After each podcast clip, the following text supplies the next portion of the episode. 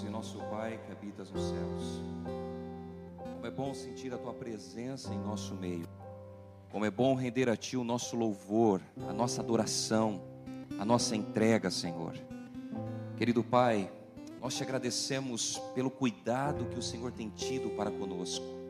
Nós te agradecemos porque o Senhor é um Deus de amor, um Deus de graça, um Deus de misericórdia. Neste momento estamos aqui para render a Ti o nosso louvor, a nossa adoração.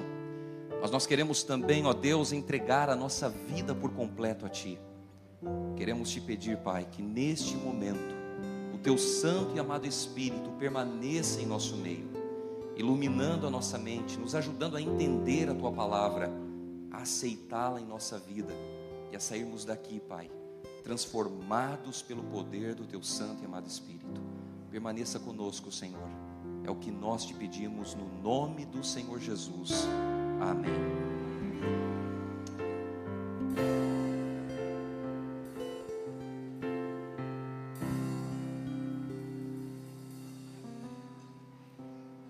Nós queremos desejar um feliz sábado para a igreja, desejar um feliz sábado para você também que nos assiste pela internet Sejam todos muito bem-vindos à casa de Deus, a este culto de louvor e adoração ao nosso Deus. Conta-se a história que três jovens resolveram procurar o seu pastor.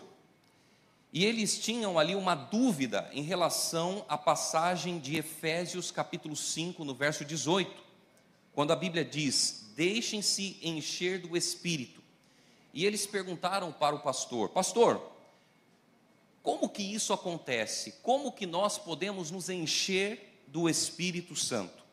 O pastor então lhes entregou uma peneira, uma peneira e disse para eles o seguinte: Olha, vocês vão até o rio e vocês então encham essa peneira com água e quando vocês conseguirem encher essa peneira com água, vocês vão ter a resposta que vocês querem. Os três jovens eles foram ao rio um tanto quanto duvidosos e incrédulos em relação ao que o pastor havia dito. E chegando ao rio, eles começaram a discutir, mas eles não conseguiram pensar em alguma forma de encher aquela peneira de água. Então, dois jovens disseram: O nosso pastor está louco, isso é inútil, vamos embora, senão nós vamos ficar o dia todo aqui e não vamos conseguir. Horas mais tarde, o pastor ele foi até o rio e encontrou apenas um dos jovens que não havia desistido. Ao ver o pastor, ele disse, meio triste para o pastor: Ah, pastor, eu não consigo encher esta peneira de água. Já quebrei a cabeça, mas é impossível encher esta peneira de água. O pastor respondeu: você só conseguirá ter água nesta peneira se a mantiver mergulhada no rio. Assim também é para ser cheio do Espírito Santo. Só conseguirá ser cheio se você permanecer nele. Que interessante a lição desse jovem, perdão, desse pastor a esses jovens. O Espírito Santo, queridos irmãos, ele é essencial para a nossa vida. O Espírito Santo, ele também é essencial para a igreja, e pois é somente pela ação do Espírito Santo que nós seremos selados e receberemos a chuva serôdia. E é sobre isso que nós iremos estudar nesta manhã. Ellen White, ela nos chama a atenção para a importância desse assunto. Ela diz para nós o seguinte: chegou o tempo quando todos os que têm interesse em sua salvação deveriam inquirir com seriedade e solenidade o que é o selo de Deus. Pouco mais de um século atrás, os pioneiros da igreja adventista do sétimo dia, eles sentiram que a compreensão do selo de Deus era uma questão de vida ou morte. Eles perceberam que somente aqueles que receberem o selo do Deus vivo passarão com sucesso pelo tempo de angústia e as sete últimas pragas. Somente os selados permanecerão firmes no dia do Senhor. Para os pioneiros da nossa igreja, compreender esse assunto foi uma prioridade. E em nossos dias, compreender esse assunto também deveria ser prioridade. O último livro da Bíblia, o livro do Apocalipse, ele revela a batalha final entre o bem e o mal aqui na terra. A adoração, ela é o coração desse último conflito. E enfim, há apenas dois grupos nesta terra. Eu queria convidar você neste momento a abrir comigo a sua Bíblia no livro do Apocalipse, no capítulo 22. Livro do Apocalipse, capítulo 22. Nós vamos ler o verso 11 ao verso 12.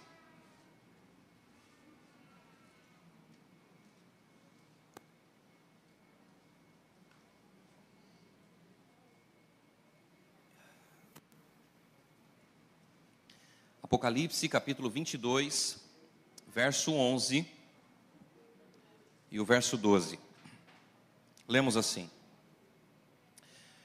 Continue o injusto fazendo injustiça, continue o imundo ainda sendo imundo, o justo continue na prática da justiça, e o santo continue a santificar-se. E eis que venho sem demora e comigo está o galardão que tenho para retribuir a cada um segundo as suas obras. Nós temos aqui então os dois grupos identificados. O primeiro grupo do texto que nós lemos são aqueles que são leais a Deus, são aqueles que se entregam a Deus e que vivem uma vida de lealdade a Deus. O segundo grupo são aqueles que se rebelaram contra Deus, são aqueles que simplesmente se voltaram contra Deus, contra suas leis e contra sua vontade. Esses dois grupos eles são colocados em primeiro plano na última batalha da terra, sob os símbolos do selo de Deus ou a marca da besta. Vamos até Apocalipse, no capítulo 7, nós vamos ler ali do verso 2 até o verso 3, onde nós encontramos ali a instrução dada aos quatro anjos. Apocalipse capítulo 7, verso 2 e o verso 3. Vi outro anjo que subia do nascente do sol, tendo o selo do Deus vivo, e clamou em grande voz aos quatro anjos aqueles aos quais fora dado fazer dano à terra e ao mar, dizendo: Não danifiqueis nem a terra, nem o mar, nem as árvores, até selarmos na fronte os servos do nosso do nosso Deus. Essa passagem ela revela três fatos importantes a respeito do selo de Deus. O primeiro deles é que Deus ele vai adiar o seu julgamento final até que o processo de selamento esteja completo. Então Deus ele vai adiar um pouco, esperar um pouco até que o selamento ele esteja completo. O segundo ponto, serão selados os servos de Deus que forem totalmente leais e fiéis a ele. Somente aqueles que forem fiéis a Deus, que forem totalmente leais a Deus, eles serão selados.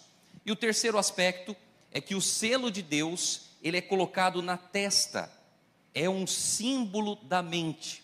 Nós ouvimos muitas pessoas falando, né? Olha, porque vai receber um chip na testa, um chip na mão e tal. Só que quando nós falamos a respeito disso, nós estamos falando de algo que vai acontecer na mente, não vai ser implementado algo na, na, na mente, na cabeça, né?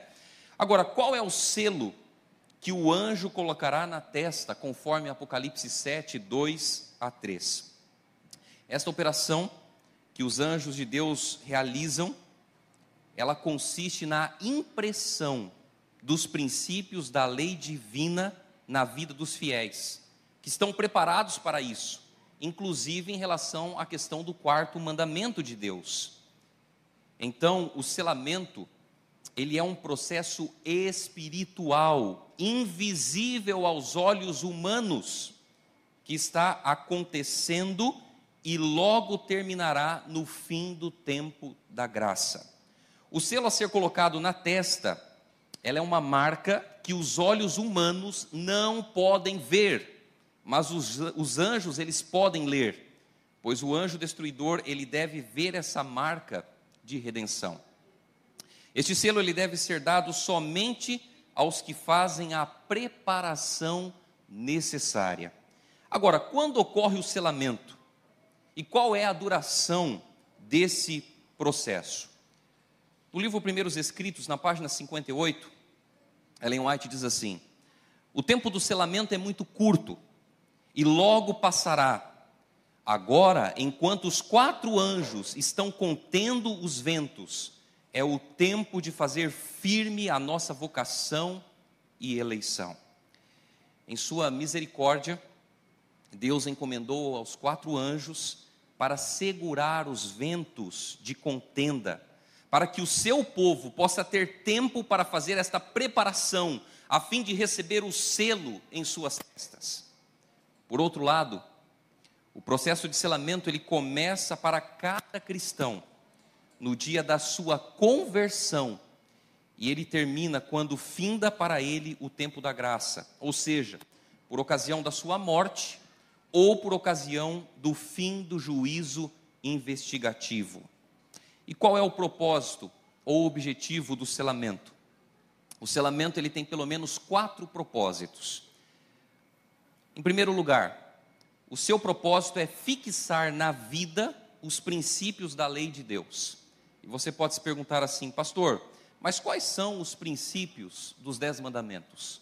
Quais são os princípios da lei de Deus? Vamos ver. Primeiro, primeiro mandamento, o princípio por trás dele tem a ver com a lealdade. O segundo mandamento, ele tem a ver com a adoração correta. O terceiro mandamento tem a ver com a reverência. O quarto mandamento tem a ver com a santidade do sábado. O quinto mandamento tem a ver com o respeito aos pais. O sexto mandamento tem a ver com o respeito à vida. O sétimo mandamento tem a ver com a pureza. O, mandamento, o oitavo mandamento tem a ver com a honestidade. O nono mandamento tem a ver com a veracidade. E o décimo mandamento tem a ver com o contentamento. O selamento ele vai fazer o quê? Ele vai fixar esses princípios eternos em nossa mente. Esses princípios estarão gravados na nossa mente de tal forma, de tal maneira, que nós estaremos cada vez mais ligados, cada vez mais próximos a Deus. Em segundo lugar, o propósito do selamento é fazer que os selados eles sejam fiéis na observância de todos os mandamentos da lei de Deus, em meio à questão da apostasia e também da mais feroz perseguição.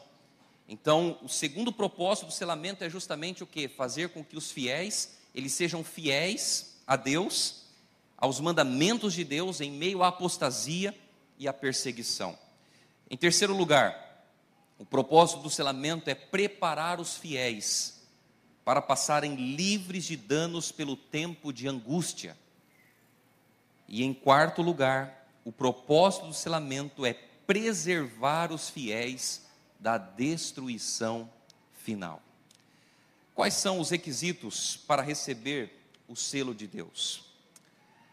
Primeiramente, nós precisamos refletir plenamente no caráter de Jesus.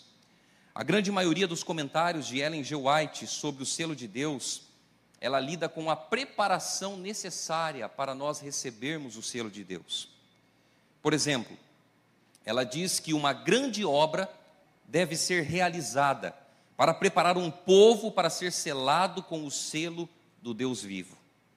E nesse sentido, uma das qualidades encontradas entre os primeiros escritos de Ellen White é que os crentes devem refletir plenamente a imagem de Jesus.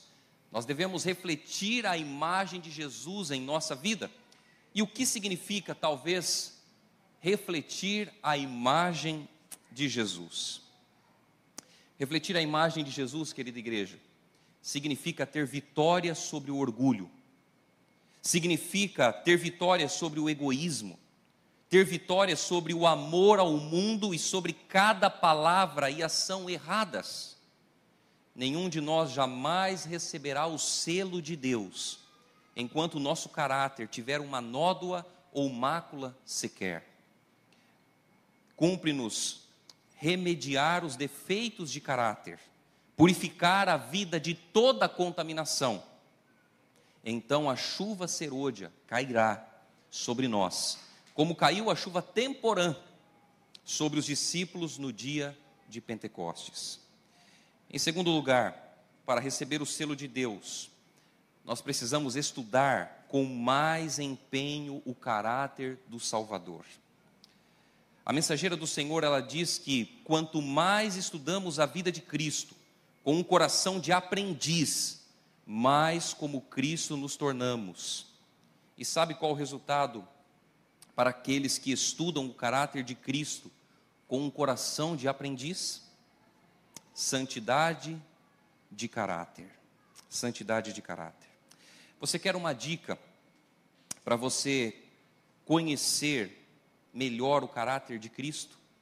Leia os evangelhos. Leia os evangelhos. Ali nós encontramos a vida de Jesus, nós encontramos como Jesus lidava com as situações, como Jesus tratava as pessoas. Quando nós lemos o Evangelho, nós aprendemos mais de Jesus e passamos a conhecer mais a respeito do caráter de Jesus. Em terceiro lugar, para receber o selo de Deus, nós precisamos vencer o mundo, vencer o pecado e vencer o diabo. Ellen White diz no livro Testemunhos para Ministros, na página 445, os que vencem o mundo, a carne e o diabo, serão os agraciados que receberão o selo do Deus vivo. Aqueles cujas mãos não são limpas, cujo coração não é puro, não terão o selo do Deus vivo.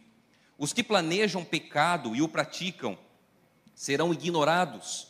Somente os que, em sua atitude diante de Deus, demonstram arrependimento e confessam os seus pecados, esses serão reconhecidos e marcados como dignos da proteção de Deus. Bom, vamos resumir o que foi dito para nós até aqui. O recebimento do selo do Deus vivo, ele está condicionado à vitória sobre o pecado. Entenda que quando nós falamos vitória sobre o pecado, nós não estamos falando de perfeição.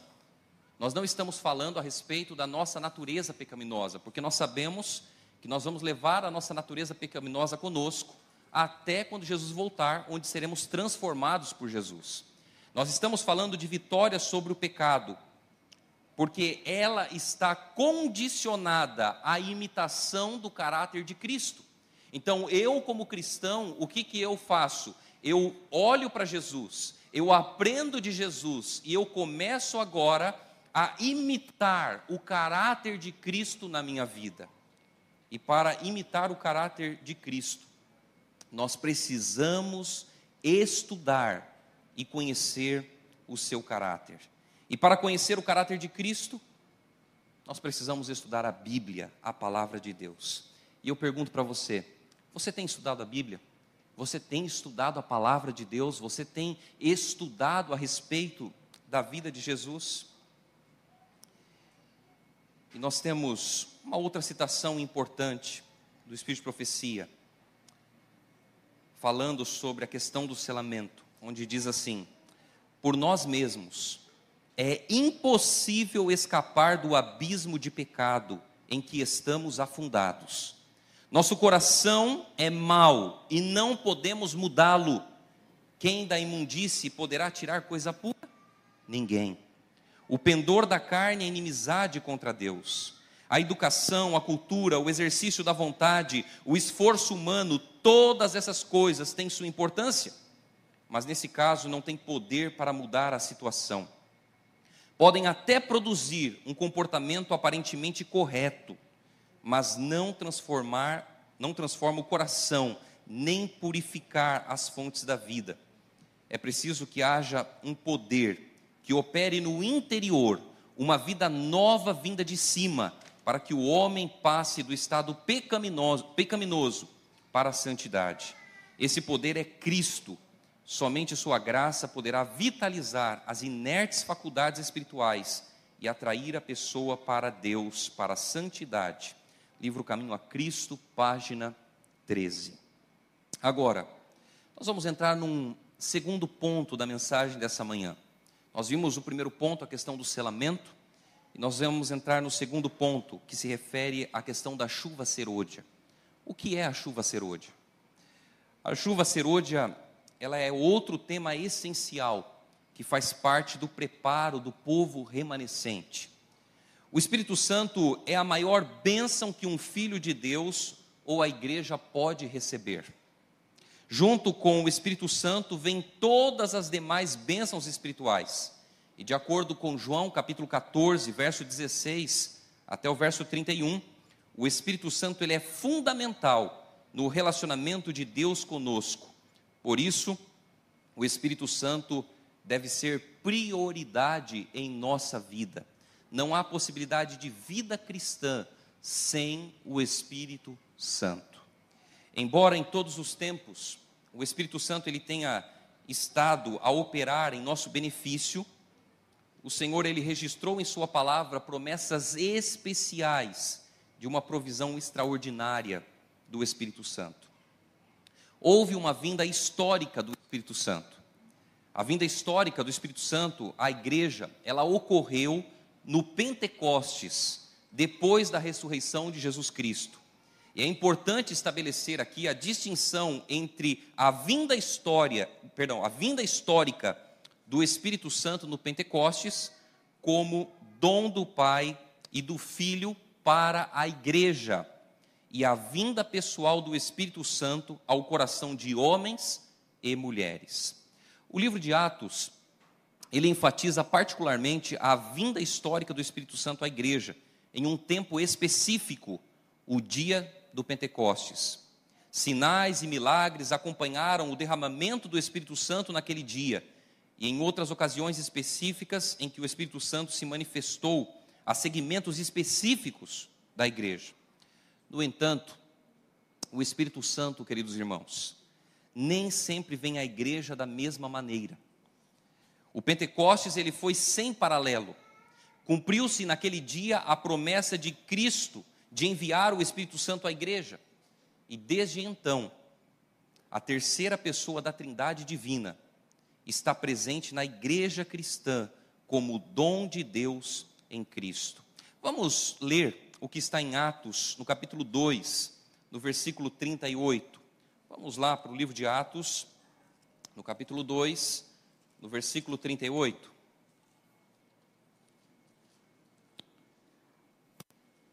Atos capítulo 2, verso 38.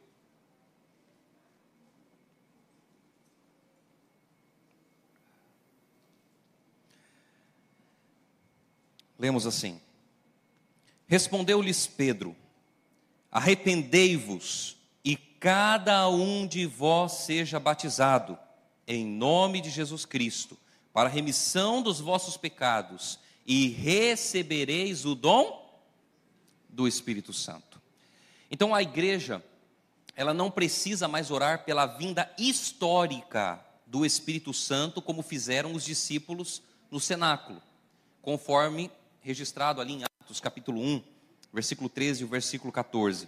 Mas a igreja precisa orar para que os corações se abram e se rendam às influências do Espírito Santo, a fim de que a presença e o poder espiritual prometidos sejam manifestos na vida e na missão da igreja. Mas o que são a chuva temporã e a chuva serôdia? Bom, no Oriente, a chuva temporã ela cai no tempo da semeadura, no outono, especialmente no final ali do mês de outubro e prepara o terreno para ser lavrado e semeado. Então, a chuva temporã, ela tem como finalidade o quê? Preparar o terreno para ele ser lavrado e semeado. A chuva temporã, ela é necessária para que a semente ela possa germinar. Por outro lado, a chuva serôdia, ela cai na primavera, principalmente entre os meses de março e maio. A chuva serôdia ela é fundamental para fazer com que o grão cresça e produza uma boa colheita. Caindo perto do fim da estação da primavera, a chuva serôdia ela amadurece o grão e o prepara para ser colhido. O Senhor então ele utiliza essas operações da natureza para representar a obra do Espírito Santo. Eu vou ler com vocês aqui três versos bíblicos a esse respeito. O primeiro deles é Oséias, capítulo 6, no versículo 3, que diz assim: Conheçamos e prossigamos em conhecer ao Senhor, como a alva, a sua vinda é certa, e ele descerá sobre nós como a chuva, como chuva serôdia que rega a terra. O outro texto está em Zacarias, capítulo 10, no versículo 1. Pedi ao Senhor chuva no tempo das chuvas serôdias ao Senhor que faz as nuvens de chuva, dá aos homens aguaceiro e a cada um erva no campo. E o próximo texto está no livro de Joel, no capítulo 2, no versículo 23. Alegrai-vos, pois, filhos de Sião, regozijai-vos no Senhor vosso Deus, porque ele vos dará em justa medida a chuva, fará descer como outrora a chuva temporã e a serôdia. Então, como o orvalho e a chuva eles são dados primeiro para fazer com que a semente germine e então para amadurecer a colheita, assim também é dado o Espírito Santo para levar avante o processo de crescimento espiritual de um estágio para o outro. O amadurecimento do grão, ele representa a terminação do trabalho da graça de Deus na vida humana. Pelo poder do Espírito Santo, deve a imagem moral de Deus ser aperfeiçoada no nosso, no nosso caráter. Devemos ser completamente transformados à semelhança de Cristo, de Cristo Jesus. A chuva serôdia, ela representa a graça espiritual que prepara a igreja para a segunda vinda de Cristo Jesus. Mas a menos que a chuva temporã haja caído, não haverá vida. A ramagem verde não brotará. Se a chuva temporã não fizer o seu trabalho, a chuva serôdia não desenvolverá a semente até a perfeição. Simbolicamente, a chuva temporã ela significa o derramamento do Espírito Santo que aconteceu no início da igreja primitiva, lá no livro de Atos, no capítulo 2. Essa manifestação do Espírito Santo, ela veio para germinar a semente do evangelho que estava sendo semeada. A chuva serôde agora, ela representa o derramamento do Espírito Santo que se manifestará nos últimos dias da história deste mundo e irá preparar a terra para a colheita que Cristo realizará na sua segunda vinda a este mundo. Queridos irmãos, nós cremos que a chuva serôdia é um acontecimento futuro. No entanto, é possível que individualmente recebamos respingos dessa chuva em nossa vida. E você pode se perguntar, mas pastor, qual é o propósito da chuva serôdia? Em primeiro lugar, o propósito da chuva serôdia é dar poder à voz do terceiro anjo. E qual é a voz do terceiro anjo? Eu queria que você fosse comigo novamente, lá no livro do Apocalipse, no capítulo 14. Aqui nós encontramos as três mensagens angélicas. Apocalipse 14, verso 9 ao verso 12.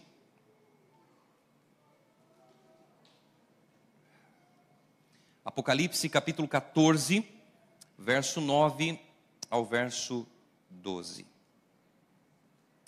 Lemos assim: Seguiu-se a estes outro anjo, o terceiro dizendo, em grande voz: se alguém adorar a besta e a sua imagem e recebe a sua marca na fronte ou sobre a mão, também esse beberá do vinho da cólera de Deus, preparado sem mistura do cálice da sua ira, e será atormentado com fogo e enxofre diante dos santos anjos e na presença do Cordeiro. A fumaça do seu tormento sobe pelos séculos dos séculos, e não tem descanso algum, nem de dia, nem de noite. Os adoradores da besta e da sua imagem, e quem quer que receba a marca do seu nome. Aqui está a perseverança dos santos, os que guardam os mandamentos de Deus e a fé em Jesus. A mensagem do, do terceiro anjo é uma mensagem tremenda e ao mesmo tempo terrível.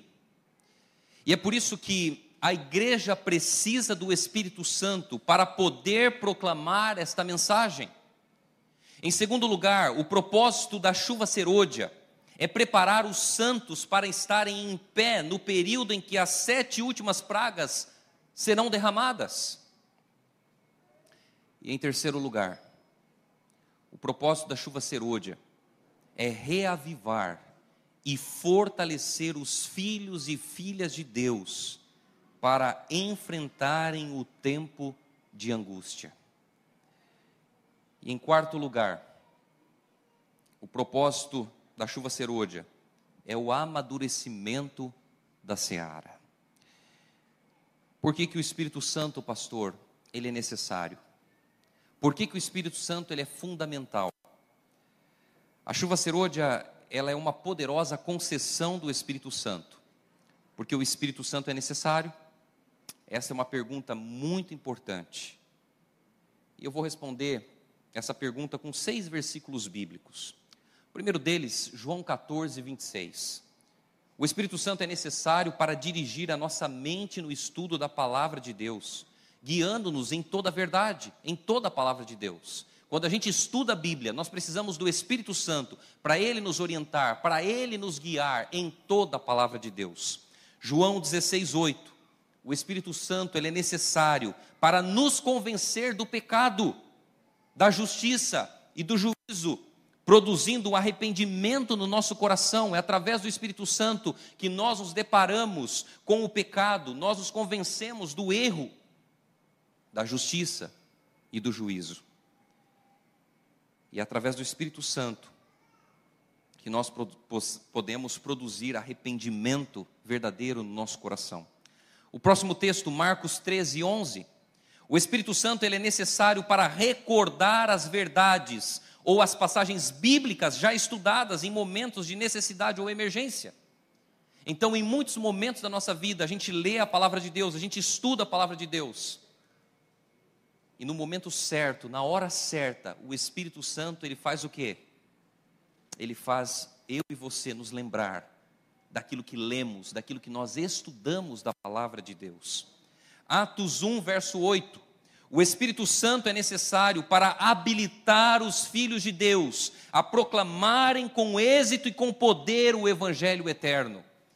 É importante o Espírito Santo para nos habilitar na proclamação do Evangelho, para falar de Jesus para outras pessoas. E Romanos 8,16. O Espírito Santo ele é necessário para nos dar o testemunho, ou a certeza interna de que nós somos filhos e filhas de Deus. Romanos 8, 26. O Espírito Santo ele é necessário para interceder por nós perante o Pai quando nós oramos, interpretando e aperfeiçoando as nossas súplicas.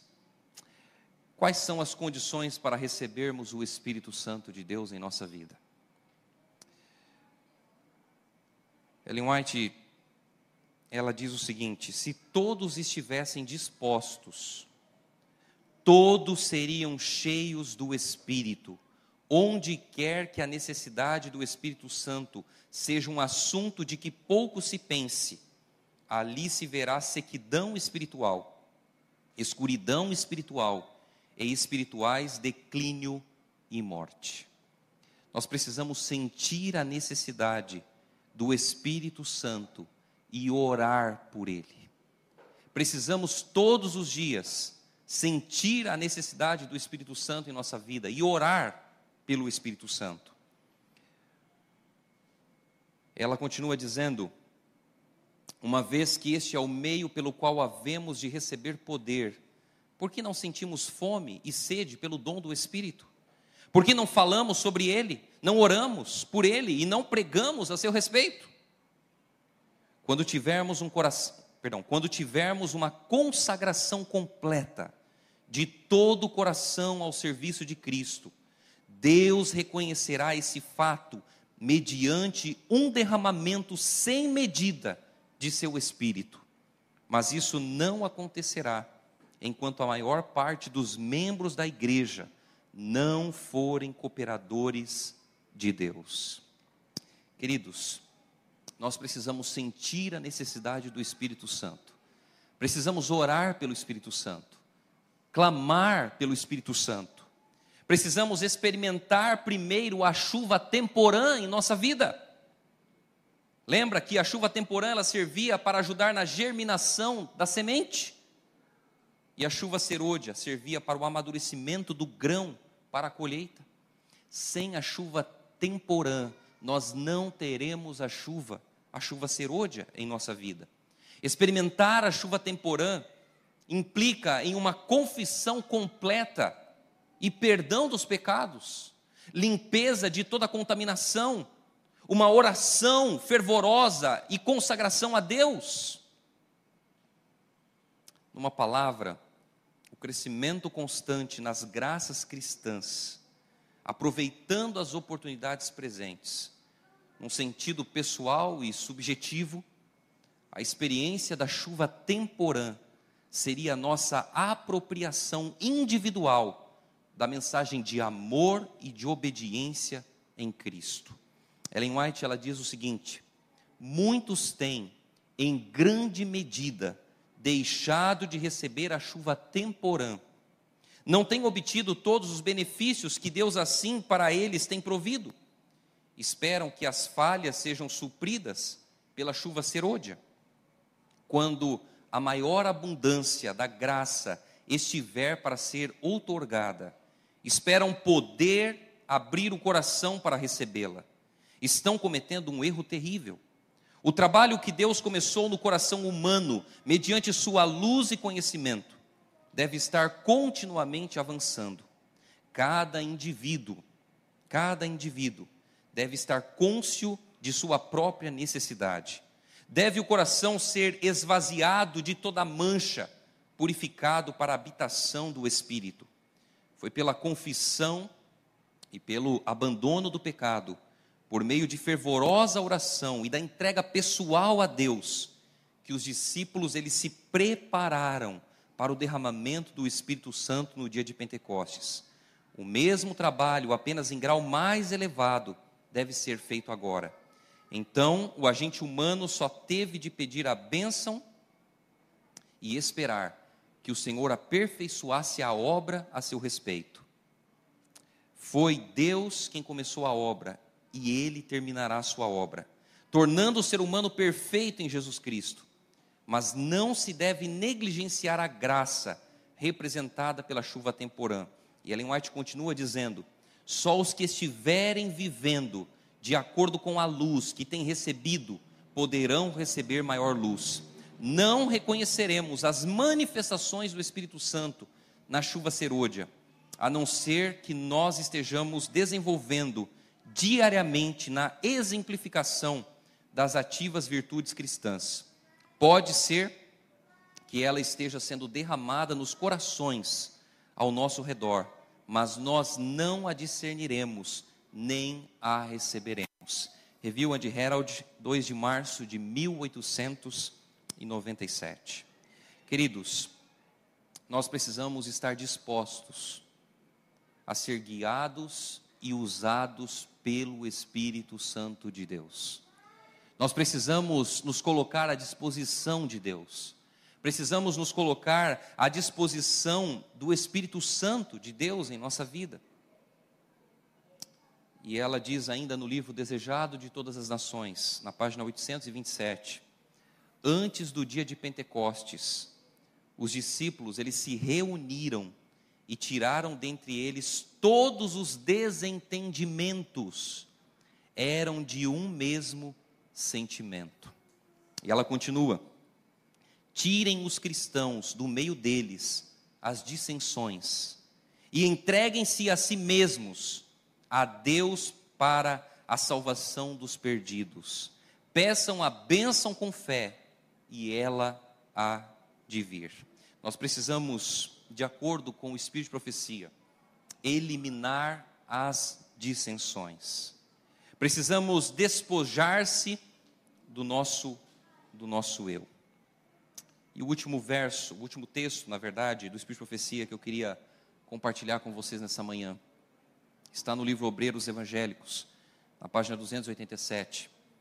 Quando uma pessoa está inteiramente vazia do próprio eu, quando todo falso Deus é expulso da alma, o vazio é preenchido com a comunicação do Espírito, do Espírito de Cristo. Você pode estar pensando, pastor, eu quero ser selado, eu quero receber o Espírito Santo de Deus na minha vida. E agora, o que eu faço? O que eu preciso fazer? Clame pelo Espírito Santo em sua vida, diariamente, todos os dias. Busque o Espírito Santo já quando você acorda durante o dia da sua vida, do, diante, do, diante das suas atividades. Peça-o com insistência, insista pelo batismo diário do Espírito Santo em sua vida. Confesse os seus pecados, abra o seu coração, fale para Deus dos pecados, das lutas, das dificuldades, abandone os pecados. E foi pela confissão e pelo abandono do pecado, por meio de, fervoro, de fervorosa oração e da entrega pessoal a Deus, que os discípulos eles se prepararam para o derramamento do Espírito Santo no Pentecostes. O mesmo trabalho em grau mais elevado deve ser feito hoje. Aqueles homens iletrados se permitiram ser usados pelo Espírito Santo. Começaram a falar, começaram a testemunhar de Jesus para as pessoas. Eles receberam o Espírito Santo no dia do Pentecostes. Aprofunde o seu conhecimento sobre Deus. Estude mais a Bíblia. Busque mais conhecimento na palavra de Deus, no assim diz o Senhor. Oséias 6,3 diz assim: Conheçamos e prossigamos em conhecer ao Senhor. Como a alva, a sua vinda é certa, e ele descerá sobre nós como a chuva, como a chuva serôdia que rega a terra. Se você quiser se tornar um homem ou uma mulher do Espírito, você deve se tornar um homem ou uma mulher de palavra, da palavra de Deus. Se quiser estar na presença de Deus, se quiser ter Deus em sua vida, não feche os olhos, cruze as pernas, não levante as mãos ao céu, nada disso. Abra a palavra de Deus, leia com atenção e oração, e é desta forma que Deus vai falar com você, é desta maneira que você vai manter comunhão com Deus, mediante o Espírito Santo que inspirou a palavra de Deus testemunhe, testemunhe para as pessoas do que Deus tem feito em sua vida. Fale do que Deus tem realizado na sua vida para outras pessoas. Clame pelo Espírito Santo e ele será derramado em nossa vida. Que nessa manhã, nosso desejo, a nossa oração, seja de buscar o Espírito Santo de Deus todos os dias, para recebermos o selo de Deus, a marca de Deus, para recebermos o Espírito Santo, a chuva serôdia em nossa vida. E nós precisamos anunciar essas mensagens, precisamos falar para as pessoas que muito em breve Jesus irá voltar. Se nessa manhã você gostaria de dizer para Jesus, Senhor, eu quero receber o Espírito Santo de Deus na minha vida. Eu quero estudar a tua palavra. Eu quero orar mais do que já tenho feito. Quero deixar de lado talvez as minhas falhas, os meus problemas, as minhas dificuldades que muitas vezes me afastam de Deus. Eu quero fazer um convite para você. Nós iremos cantar. E enquanto nós estivermos cantando, eu gostaria que você se colocasse em pé e falasse com Deus. Abrisse o coração para Deus e pedisse de Deus, Senhor, eu quero, eu quero ser selado por Deus. Eu quero o selo de Deus na minha vida. Eu quero o Espírito Santo de Deus em minha vida. Eu quero a chuva serôdia em minha vida. Se esse for o seu desejo, nós vamos cantar. Enquanto estivermos cantando, se coloque em pé e fale com o nosso Deus.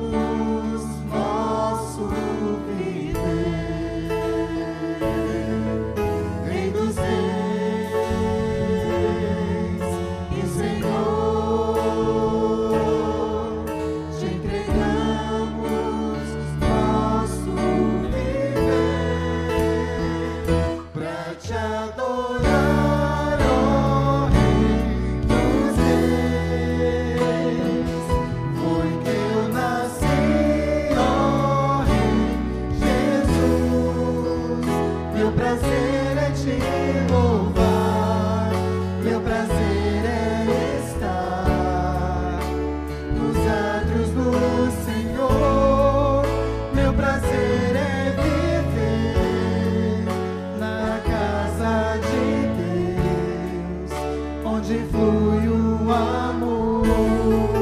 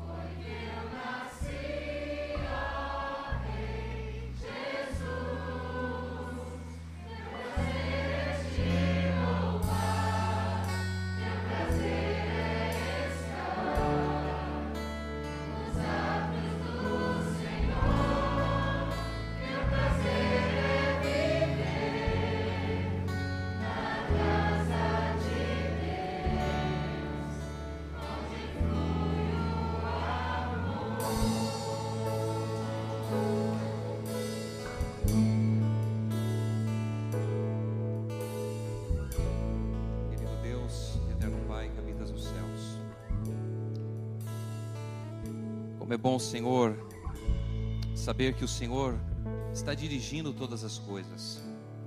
Como é bom saber que o Espírito Santo está aqui em nosso meio nesta manhã. Como é bom saber, Pai, que Jesus, quando subiu aos céus, ele nos enviou um outro consolador, o Espírito Santo. É Ele que nos convence, Pai, do pecado, da justiça, do juízo. É Ele que fala ao nosso coração em todos os momentos da nossa vida. Senhor nosso Deus, nós queremos olhar mais para Jesus. Nós queremos imitar mais o caráter de Jesus em nossa vida.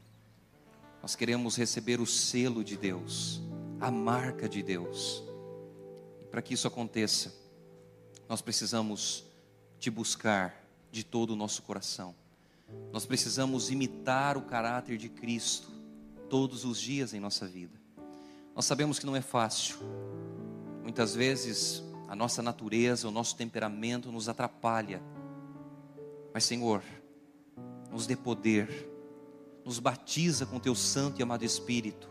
Transforma, Pai, o nosso coração, transforma a nossa vida e nos ajuda, Senhor Deus, a testemunhar do teu amor para outras pessoas. Nos ajuda, Senhor Deus, a não sermos apenas chamados de cristãos, mas nos ajuda, Senhor, a ser reconhecidos em relação à questão da pregação do Evangelho. Nos ajuda, querido Deus, a falarmos do teu amor para as pessoas. Nos ajuda a pregarmos a mensagem dos três anjos. Nos ajuda, Pai, a abreviarmos a tua volta a este mundo. Nos ajuda, querido Deus, a recebermos diariamente a porção dobrada do teu santo e amado Espírito. Nós esperamos pela chuva serôdia, mas nos ajuda, Pai, a vivermos a chuva que já foi derramada, a chuva temporã, lá no dia de Pentecostes. Nos ajuda a desfrutarmos dessa chuva, a vivermos hoje nos nossos dias os benefícios da chuva temporã. Querido Pai, o Senhor conhece a cada um de nós. E nós queremos neste momento colocar a nossa vida em tuas mãos. O Senhor ouviu a nossa súplica, ouviu a nossa oração. E nós te pedimos que o Espírito Santo esteja conosco em todos os dias da nossa vida. E nós fazemos isso, Pai, não porque tenha algum mérito em nós, mas nós oramos pelos méritos de Cristo Jesus, o nosso Senhor e o nosso Salvador. Amém, Senhor Deus. Amém.